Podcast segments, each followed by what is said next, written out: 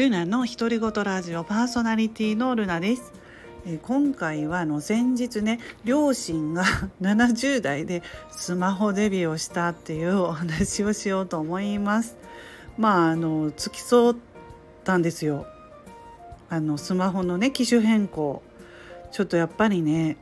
高齢者ってあの説明聞くのってちょっと理解するのに大変じゃないですか。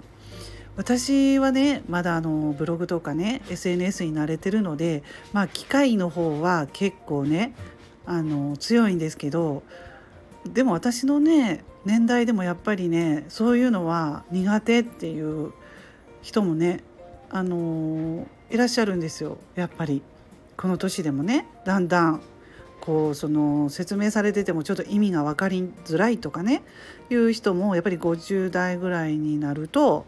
ねそういう分からない方もいて大変だなと思います。でこうあの70代スマホデビューということでね高齢者にとってのスマホデビューってねハードルが高いなって感じました。うん、もう操作が難しいですし、まあ、そもそもその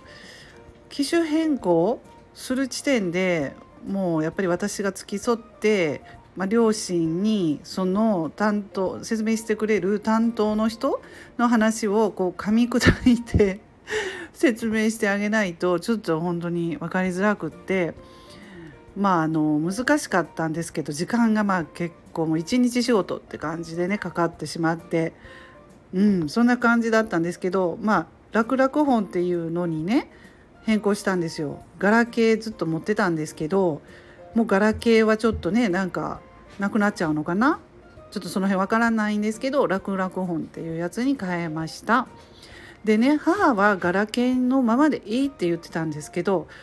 あのよく聞くとねガラケー機種変更がね4万円ぐらいして楽々本のスマホだったら3,000円で機種変更できるよっていうようなねちょっと私は意味不明だったんですけれどもそんな感じだったんですよね。うんまあ、それはまそれぞれ地方でも地方によって地域によって違うのかもしれませんけどまあでガラケーから楽々本のスマホに変えたというお話をしています。まあ、本当に時間がかかりましたね機種変更。でまあ操作が難しい文字を押すのにも時間がかかって慣れるのにも本当に大変。うんでもね私もやっぱり